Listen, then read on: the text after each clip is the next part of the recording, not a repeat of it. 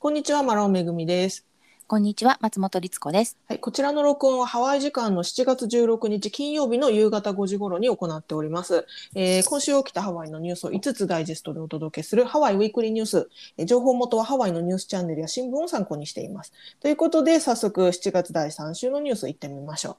はいまず1つ目。えーコロナ新症例のうち40%がデルタ変異株だという話がニュースに上がっております。ねうん、これね、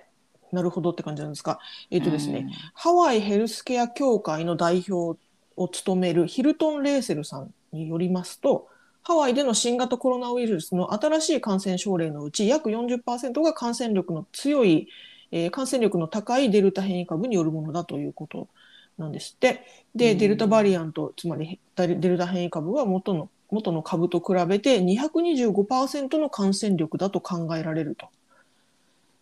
2倍以上ということですね。そうですね。うん、で、えーハワイでの新たな感染症例や入院者のうちほとんどがワクチン未接種の人であることからレーセルさんはワクチンの重要性を語っているとワクチンは変異株にも、えー機能することが証明されていますよとね。いうことなんですって。だですからうんあの。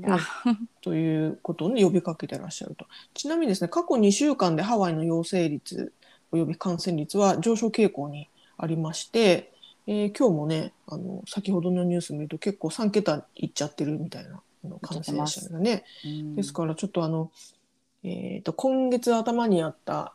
あの独立記念日のね、えーまあ、アメリカでは一すごく大きなイベントというか、まあ、そこでねおそらくたくさんの人が集まったでしょうし、まあ、そういうことが影響してるんじゃないかと。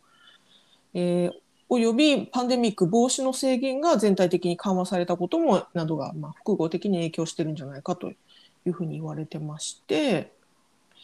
えー一方ハワイでのワクチン接種率は独立記念日以降わずかに上昇してるんですって増えていると。うん。しかし集団免疫が獲得できる70%に達するにはまだおよそ15週間ほどかかる見通しだと。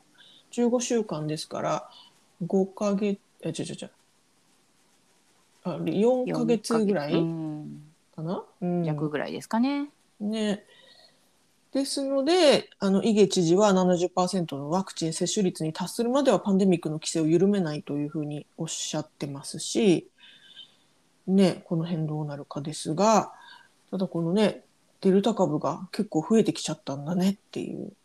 いや、でも逆に言えばデルタ株以外は増えないという、まあ変な言い方だけど、今増え、えてるのはね、やっぱり強いデルタ株なんだなっていうの。これ多分日本の方々ははいもう毎日のようにこのニュース言ってたんで、イギリス株が何点何パーセントアップで、デルタになると 2. 点何パーセントでみたいな、何倍でみたいな。うん私たちより詳しいかなと思うんですが、うんうんうんうん、で確かにハワイあの今めぐみちゃんも言ったように今日もですし昨日も、えっはいと週全体でせえ100人を超えてるんですね。うんでしばらくの間本当にずっと2桁しかも結構50人を割るようなこともあったのでうんそれに比べるとちょっと急激に増えちゃったなっていうのが印象です。でうんオアフだけ見ても90人超えてるんですよ今日も昨日も。うんうんなのでやっぱり独立記念日の後来るよね来るよねきっと来るよねって言っていたのがまあうん現実になりつつある感じはみんなちょっと思ってると思います。うん、ただやっぱりあの他の州からもうニュースでもね伝えましたけれども、はい。7月8日から他の州から、えー入ってくる方々ワクチンをにフルで打っていれば、うん。もう陰性証明もいらない隔離もいらないっていう状態になっているので、はい。ね、そこでもちろんあのみんな安全だと思って来てくださるけれども、うん。どうしてもねあの1人2人こう抜ければそこから広がっていくっていうのはやっぱり想像できるのでいろんなことが緩くなればなるほどね。うん人数に反映しちゃうんだなというのはやはり思いますね。そうですね。あのうんハワイ州はですね、以前のニュースでもお伝えしましたが、えっ、と、このね、パンデミックの規制を、あの、未だに保っている唯一のアメリカ国内で、うんあ、唯一じゃないか。他にもあったかな。あ、うん違う違う違う、唯一ですね。唯一の州。うんそう。で、えっ、と、イゲ知事はマスク着用義務を一応残してるんですね、室内では。うんですが、これをね、あの、もうマスク取ってもいいんじゃないのっていうふうに言っている派閥というか、そういう勢力もあって、それに対して知事は、やはりアメリカ全国的に見ると多くの州で感染がやっぱじわじわと増えてきちゃっているはい。現実がありましてでいくつかの都市では制限をまた復活させるとか復活させすで、に復活させてるところもあったり、まあ、これから復活を検討しなければいけないとか、まあ、そういう方向で動いてる州がちらほら出てきていることを見るとやはりハワイ州はせっかくここまでねあのパンデミックを抑えて前進してきたのに後退させたくないと。ですからマスク着用義務を支持しますというふうにイゲさんイゲ知事はねおっしゃってるんですよね。うん。うんまだね、本当にそのワイキキのいわゆる本当に雑観光っていうところとかビーチとかはもちろんちょっとマスクない方が多いですけど、うんまだねローカルタウンなんかに行くとあの外でもねマスクしてる人多いですし、うんうん。あのレストランとかお店の中は一応してくださいっていうのが貼ってあったりするとよっぽどじゃない限りみんなしてますよね。うんうん、だからでまだね入り口で熱測るレストランもたくさんありますし、うん。あの消毒が置いてあるところもたくさんあるしなんか改めて私最近のハワイは頑張ってるなっていうのを体感しているところもあるので、うん。なので逆にこの数字がねもう今のでこれでもう山終わって下がっていってくれるといいなって本当ですね。思うんですけどね。うんまたハワイ州ではねワクチン接種を促すために新しいインセンティブキャンペーンつまりねあのワクチン受けた人にはご褒美差し上げますよっていうキャンペーンをうん。また今月後半に行う予定だということなのでここでさらにねワクチンがワクチン接種率が高まるといいですね。そうですね。やっぱりこう人数が増えてきたことで危機感をもしねあの、ま、持ってくれる人が増えて、うん迷ってる人の中でやっぱりワクチンを取っていう人が増えればね、うんあの状況も変わってくるかなっていう期待もありますけどね。はい。ということで、こちらが一つ目のニュースでした。はい。えー次、二つ目のニュース参ります。はい。えー観光客が文句シールに触る動画が大炎上していると、もう一時は殺人予告まで出るほどだったということなんですが、うんこちらですね、あの、ハワイのビーチで旅行者がハワイアン文句シールに触る動画がソーシャルメディアに投稿されて大きな問題となっているということなんですね。ハワイアン文句シールというのはハワイ、ハワイ固有の固有種のアザラシなんですけれども、うんこちらも絶滅危惧種でして、あの、ハワイでは保護の対象になっていて、触ることはもちろんですが、近づくこととか、その、えー、なんていうのかな、脅かしたりとか、うんそういった邪魔をする行為も、す迷惑行為は全て禁止されている。はい法律で禁止されてるんですねう保護されてるんです。ですが、今回問題問題になっている動画は2つありまして、そのうちの1つはカウアイ島を訪れた女性がビーチで文句シールに触り、吠えられて逃げるというもの。うんもう一つは男性が岩場で休んでいる文句シールの背中に触って吠えられて驚く様子が映っていると。まあどちらも触って文句シールが嫌がって怒りう、ん。それでわーみたいな、人間も驚くみたいな、うん。そういう動画。どちらの動画も何万回も再生されていまして、地元ハワイの人々の怒りを買うこととなって、まあ当然ですけれどもね、買はっていると。で、えー NOAA、ナショナルオーシャンうんちゃらうんちゃら、えっと、アメリカ海洋大気庁というのかな？かな？はい、えーナショナルオーシャンアトモスフェリックアドミニストレーションっていう多分大気海洋大気庁だと思うんですけど。うん。大気省か、えーこちらの、えー動画を現在調査中ということなんですがこの女性の方の動画の身元が判明しておりましてルイジアナ州から訪れていたカップルのうちの女性の方だということが判明してるんですって。で、このカップルはですね、マウイ島のカパルアで結婚式を挙げた後に、えー新婚旅行でカウアイ島を訪れていた時に撮った動画だということで、大変申し訳ありませんと謝罪しているということなんですが、えーハワイアンモンクシールが絶滅危惧種に指定されており、えー触ったり近づいたりしてはいけないという法律を知らなかったというふうに言ってまして、まあ、知らなかったことが言い訳にならないことはもちろん承知している。うん。本当すいませんでしたっていうことなんです。って。で、なおね、このカップルにはもちろん罰金が課せられたんですが、まあ、金額については非公開ということになっているそうで、うん。で、このカップルの動画は最初 TikTok に投稿されて、まあ現在はアカウントを非公開にしてるんですけれども、もうその動画はね、別の媒体、あの、インターネット上に拡散されちゃったので、もう TikTok が閉鎖されても見れちゃうんですが、うん。えー女性に対して殺人予告のコメントが来るなど大炎上しまして、まあ、そのためニュースなどでもカップルの名前はあの出さないようにしていると。ちょっと危険がね及んじゃうとあれだからっていううん。ことなんだということなんです。って。でもう一人のその男性の方岩場であのうん。岩場で目視で触ってる方はちょっとねニュースには詳細が書かれてないのでこちらわからないんですが現在ねそのアメリカ海洋大気省が、まあ、調査中ということなのでね、はい。うん、ちなみにこの州法及び連邦法によりますとアメリあのハワイアンモンクシールに触ったり近づくなどの妨害行為はクラス C の重罪というふうに定められてまして、違反者は最高5年の懲役及び最高5万ドルの罰金。結構だから重い、そうなんです。うん、こういったこういったものになんていうのかなこういったこの手の犯罪にしては結構重罪 でいやすね。大重罪として、うんあの扱われてますね。ですね。ちなみにこのうん NOAA、えーアメリカ太陽 海洋気象大気庁によると、えー野生のハワイアンモンクシールは現在推定1400頭しかいないからとても貴重ですと。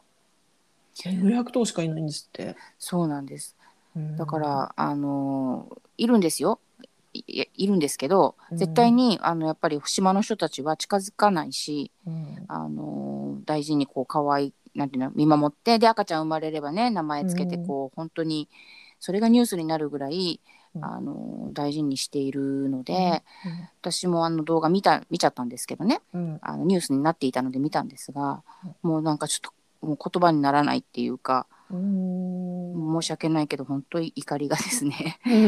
うん。まあそのね殺人予告みたいなのはもちろん論外でしょうけれども、うん。知らなかったからとはいえよそれでキャーってなってそれを自分たちで TikTok に上げてるってことは見て見てっていうことじゃないですか。はい。本当にもうちょっと本当許せないですね。そうなんですよね。あのーこのね、ニュースのリンク概要欄に貼ってますので、そのニュースを見ると動画が見れると思うんで、あのー多分ね、皆さん、ハワイ好きの方なんかは結構怒り浸透 してしまうかもしれないんで、ちょっと閲覧ご注意くださいって感じなんですけれども、本当ですね。あのーやっぱりね、私もまさに、あの、いりつこさんと同意見で、知らない、でも、知らなかったとしても、ちょっと考えればわからないかなとも思ったりするんですけどね。なんか別にそれがあの絶滅危惧種かどうかもちろん絶滅危惧種だからっていうのはありますがじゃあそれが普通に野生の、もうちょっと違う生き物だったとしてもうん、勝手に触ります？そう、ねえですよ。うん。誰かが飼ってるワンちゃんででちょっと触っていいですか？って言って飼い主さんの OK もらって触るのとはわけが違うわけじゃないですか。うんでもそれだって飼い主の許可をそうもちろん許可を得る、うん、得ます。うん。ね。で野生の場合は、でもしかしてね本当に知らなければその触ることでうん。動物や、もしかしたら自分がねすごいその動物が毒を仮に持っていて人間に対して。うん。そういうことだってあり得るかもしれない。野生の動物なんだから、うん。もういろんなこと考えてもそんな簡単にキャッキャキャッキャするようなうんシチュエーションじゃないと思うんですよ。なんでこんな上ずってんの私。もう本当に。怒りが。でもだっ怒りがておかしいでしょ。おかしくないですか、うんそうなんですよ。だからこのね、ニュースの中で、このカップルの方がね、謝罪コメントを、まあ、紹介されてるんですが、その私たちは、そのね、ハワイの文化を傷つけたり、そういうつもりは全くなかったとか、本当ただ知らなかっただけでごめんなさいって謝ってらっしゃるんですが、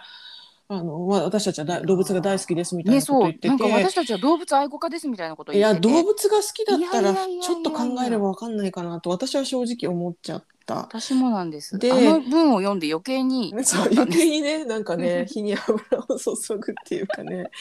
でちなみにですねこの今回のニュースではそのモンクシールについてあのアザラシについてのね違反だったんですが、うん。同じようにホヌウミガメね、うんうんウミガメについてのあのこう迷惑行為触ったりとかそのウミガメが泳ぐあの進路を妨害したりとかそういった迷惑行為っていうのもあの餌付けしちゃったりとかね、もう常に常にこれハワイで問題になっていてはい。あのねもうキリがない感じですしさらにですね別のニュースではですねあの今その旅行者がすごく増えているはいことに比例してやはりこういったその旅行者の違反行為とか迷惑行為をあの撮影した写真とか動画がインターネット上で拡散されてそれがもう炎上するっていうのがやっぱいろんなところで起きちゃってるんですって。うんでえっとねびっくりしたのがねハワイ島のカメハメハ大王像の上に乗って写真を撮った人もいると。それは本当に冒涜だよ。いや本当にねこれ罰当たるよっていう当たるよ。うんっていうこともあったりしてジョシュ・グレー副知事はハワイに渡航する際にあのハワイに来る時の機内飛行機の中でえ旅行者に誓約書にサインをさせるなどの対応を検討した方がいいんじゃないかというふうにおっしゃったりしていると。いや本当に本当にそうですね。だからあの今回その今アメリカ国内での国内旅行のバブルみたいなブームみたいなところで、初めてハワイに来るっていう人がすごく多いっていうのはもうね、あうんうん。のサイさんいろんなところで言われてるんですが、はい。だからこそ知らないというまあ本当事実として知らずに何も調べもせずに何も知らずに来ちゃう人が多いんだなって本当に思っててあの何週間か前にお話ししていたねマウイ島の花っていうあのエリアに観光客の人が押し寄せすぎちゃって住民が困っているだとかうんやっぱりね事前にちゃんとちゃんとっていうかまあ調べてあこれはこういうことなんだなってここはこういう場所だとかこういう動物はこういうふうに扱わなくてはいけないとかって勉強する間もなくわーいって多分皆さん今来てくださっちゃっているのでうんうんでもねそれにしてもねカメハメハの像に乗っちゃダメだろうっていうのは勉強しなくても分かりそうですけどね。まあ常識としてね。まあ常識感がある人だったら絶対やらないですからね。だから、まあね。まあ、いろんなところに落書きしちゃう人とかもそうねやっぱ世界中にいるわけうんで、まあねゴミ捨てちゃうのとかも全部そうですからね。普通しないよねっていうことだと私たちも思うから。だからやっぱりそのニュースではあのこういったね旅行者に対する education をやっぱり強化していく必要があるんじゃないかっていうふうに言っていて、まあ、その通りなんだけれども一方でやっぱりね違反者っていうのは常に出てくるから、うんうんまあ、やっぱり取り締まりをね厳しくするとか罰則を厳しくするとかあとその機内でね誓約書を書かせるとか、まあまあね。そういったこともねやっぱり必要なのかなって思ってしまいますね。うんもちろんその観光でも成り立っている島ではあるので、うん。何もかもこうがんじがらめにしちゃいきれないのもあるのかもしれないですけど、うん。やっぱり守るべきものを守らないと本当にねあの後では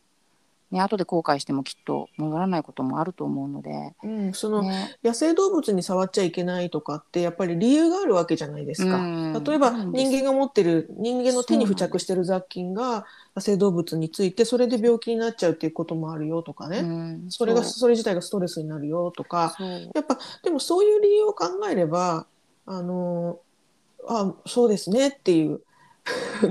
従ってくれる人がほとんどだと思うのでやっぱりねあの知ることはすごく大事ですよね。だから、うん。その違反違反しちゃダメですよっていうその結果のところだけ野生動物に触っちゃダメよと、っていうとこルーろルだけね。ルールブックだうんけ読んでもね、それは多分頭に入らないから。そう。だしなんか縛りが多くて面倒くせえ島だなっていう感じがしちゃうけど、んんんなんかねそういうその知識を深めるというところとセットにすると受け入れてもらいやすいのかなとも思ったりしますけれどもね。はい、本当そうですね。うんなんか課題が残るなという感じですね。はい。はい、こちらが2つ目のニュースでした。うんえ次3つ目のニュース参ります。はいえー海の事故が急増しているということで、ライフガードが時間延長で対応中ということです。ねこれも大変だ。うん、これもですね、アメリカ本土からの旅行者が急増している中で、それに伴ってビーチでの事故も多発しているということなんですって。で、オアフ島のビーチに常駐しているライフガードさんたちは、ビーチに設置されている監視タワーってあの、人が入れるタワーがあって、そこに通常午前9時から午後5時半まで働いているということなんですが、最近では定時が終わった後の911コール、いわゆる救急のコールが急増しているということで、なんと100件以上にもなるんですって。ねなんかもう、うん。なな定時終わってからっていうとなんか残業みたいであれですけど。でも 要はねそういう夜間残業してますにもね、まあ、今ね、うんハワイもうちょっと短くなってきたとはいえ7時半ぐらいまで明るいんですよね確かに。うんうんうん、夏だかだから。まあね、うん、夏だから、うんそういう意味ではあの5時ぴったりに皆さんが海から上がるっていうのはもちろん考えにくいんですけれども、うん。でもそれにしてもねその時間超えても要は危ないことしたりしちゃうのかしらね。まあ、溺れちゃう人が多いみたいですね。溺れちゃうのか、あまあ、家族連れも多いからお子さんもいるかもしれないけどね。うん、そうですね。なんかですね、午前7時から午後7時まで移動式のモバイルユニットというものでの対応をスタートしたということなんですって。ですから、うんあの夜だけじゃなくて朝9時からなのを2時間早めて7時からうんっていうふうにしていると。なおモバイルユニットにはジェットスキーと陸上ユニットが含まれているということなんですがこのモバイルユニットでのか時間外活動は100万ドルもの追加費用がかかると。結構な出費ですよね。ねえいやねもちろんだからってこうねあの海行かないでくださいなんてもちろん言えないんでしょうけどうんうん本当もう気をつけようとしか言いようがないですね。うん、このオーシャンセーフティ海難救助隊の玉城さんにのコメントなんですが先週だけでも時間外の非常呼び出しが少なくとも5回はあって明らかに水難事故が増えていますと。でスピッティングケーブやモクラアイランドモクラアイランドはあのラニカイビーチの双子島ですね、はい、のあたりとかあとチャイナウォールズなどでの救急救助要請があったと。また通常事故が多いサンディビーチでも、まあ、呼び出しが増えているしマカプーといった人気の場所でも救助が増えているということなんですって。ですからあの、まあ、聞くとねなんか例えばSpitting Cave とかって通常泳ぐような海じゃないので、うんあの岩場にいたところに高波が来て持ってかれちゃうれちゃうっていうね。うん、そういう結構危険な事故がやっぱり多いと。で、 first responder、救急隊とかね、第一に駆けつける人のことを first responder って言うんですけれども、うん。 first responder の人たちはもう旅行者が増えるに従って水難事故も増えていると口々に言っているということで、まあ、旅行者はこの1年間に溜まったものを解消するために危険を冒すことも辞さないというふうに 語っていると。時世 危険は犯すな。もうイエーイってはっちゃけちゃってるみたいなことだってやっぱりね命はすごく大事だしそれを支える人たちにも迷惑をかけるわけだから、うんあのまあでその初めて来てハワイの海もちろん、まあ、住んでたってみんながみんな知ってるわけじゃないんですけど、うんあのここは行ったら危ないよねみたいな暗黙の了解みたいなのが全くねわからないさっきの、うんうんあれにも通じますけどもだからこそやっぱりこう自然はねあのみんながみんなこう常に穏やかじゃないよっていうのを念頭に置いて遊ばないとね、いけないなとも思いますよね。そうなんですよ。これ別のニュースなんですけれどもね、この1週間でハワイでは溺れた人を助けようとして2人の方が亡くなってるんですね。ねで溺れた人も亡くなってるし、助けようとした人も亡くなってるということなんで、合計4人の方がね、亡くなってしまってて、やっぱそういうことを考えると、あの自分だけのことじゃないはい。ですしからね、本当に。で、えっとこのライフガードの、えー方たちによりますと溺れてる人を見てももし救助してさらに自分も生き延びる能力がないのであれば絶対に飛び込まないでくださいというふうに言ってまして、ねなんかうね、んうんまあ、911にもうすぐさま連絡をして自分は飛び込まないであの何か浮き輪とかあとクーラーボックスみたいなのでもいいからとにかく浮き,、上がりそうなものを投げると。まあ、人を救助してさらに自分も助かるって相当のいやもうそれはね本当ライフガードそう ライフガードとしての訓練とか受けてる人じゃないとなかなか簡単にはいかない。特にあのプールじゃなくて、うまあ、プールも難しいけど海って本当に流れが突然ストロングカレントみたいなとこもあったりするので、あと溺れてる人ってすごく暴れちゃうからそうですね。危ないんですよね。うん。通常以上にねあそのなんかこう重たい丸太を引き上げるよりも全然大変でしょうからね。うん、ということで、ね、ちょっと気をつけなければいけませんというニュースでした。はいはい、次4つ目のニュース参ります、はいえーハワイの公立学校で朝食とランチが無料になるということでニュースが伝えてます。はいえー8月から新年度がスタートするんですけれども、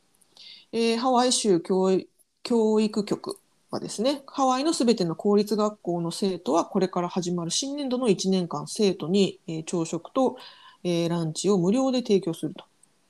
生徒たちは無料でランチを受け取れるということで発表がありました。うん、これすごくないですか？すごいことです。ね、朝食もんねもランチもですよ。うんうん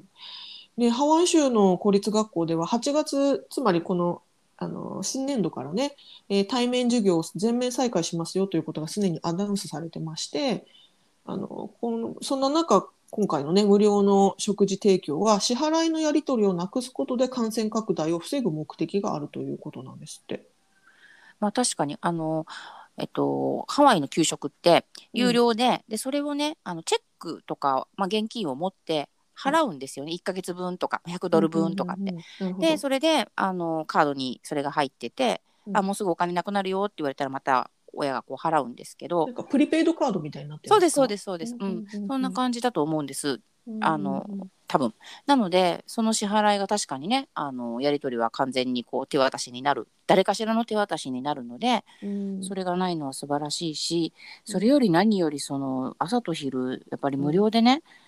あの親の収入とかに関わらず、うん。全員が食べられるっていうのはすごい決断だなと思いますね。そうなんですよ。この費用はですね、あの連邦基金から捻出されるということなので、ね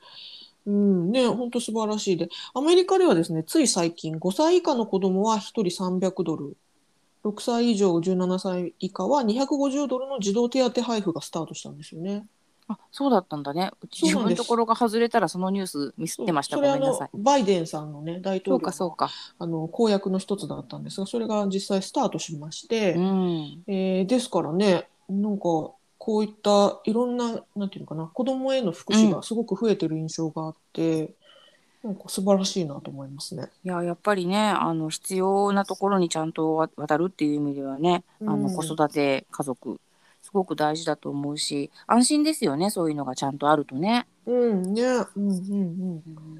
はい。はい。では最後のニュース、5つ目のニュース参ります。はい。えー全米の住みやすい都市ランキング、ホノルルは何位でしょうかということで、ランキング出ました。はい、US ニュースワールドレポートが公開している Best Places to Live in the US 全米で最も住みやすい都市ランキング。こちらの2021年2022年版が発表されまして、はい。えーこのランキングはアメリカ全土の中でも人口の多い150の都市を対象に調査したもので、まあ、人気だけでなく仕事の多さとか生活水準とかいろんなものをもとにランキングが、えー割り出されているなものなんですが最新の2021-2022年度ランキングではホノルルはなんと113位ガガン。150のうちの113位、え。ー前年より42位も下がったと。ガガンガガン。そうなんです。下がっちゃったんです。違う42位じゃないかな42ポイントだ42からポイント。ポイントだから順位じゃないかもしれないですね。ごめんなさい。ただ、相当ポイントが下がったと。ねえだって150の中の113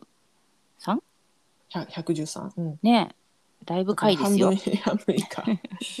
で、これね、その、なんでこんな下がっちゃったのっていう順位を順位を下げた、えー要因は新型コロナウイルスとの戦いによって、えー経済的な打撃を受け、えー失業率が上がったことが大きな原因だということで。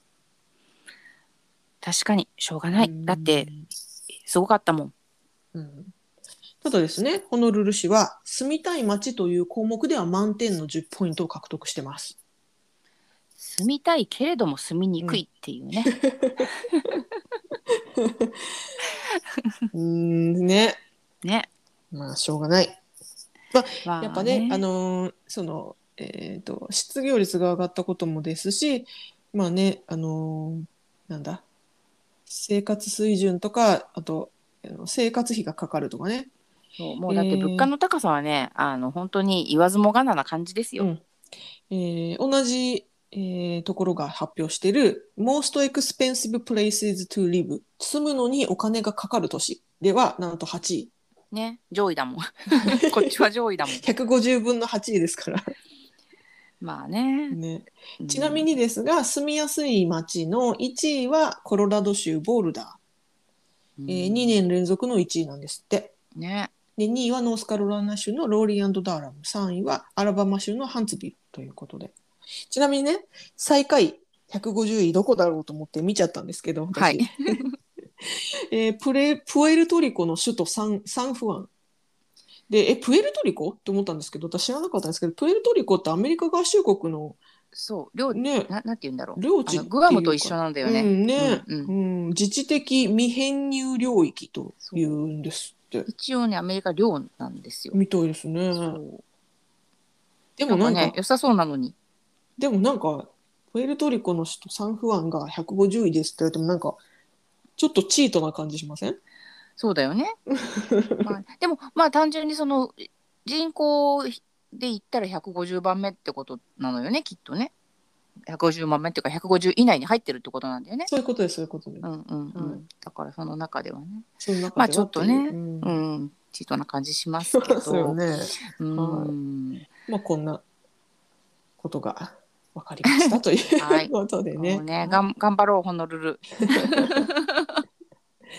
まあでもねその住みたい街は10ポイントですからみんな住みたいけどねうんいろいろ難しいよねっていうことなんでねやっぱり人気の場所であることに変わりはないと思いますけどね。はい。そうですね。はい頑張るぞ。というこはい。ということで、以上5つの今週のニュースをお伝えしました。えーはい概要欄にソースのリンクを貼っていますので、ご興味のある方はぜひご覧ください。はい。はい、ということで、今週もご視聴どうもありがとうございました。ありがとうございました。はい、さようなら。さようなら。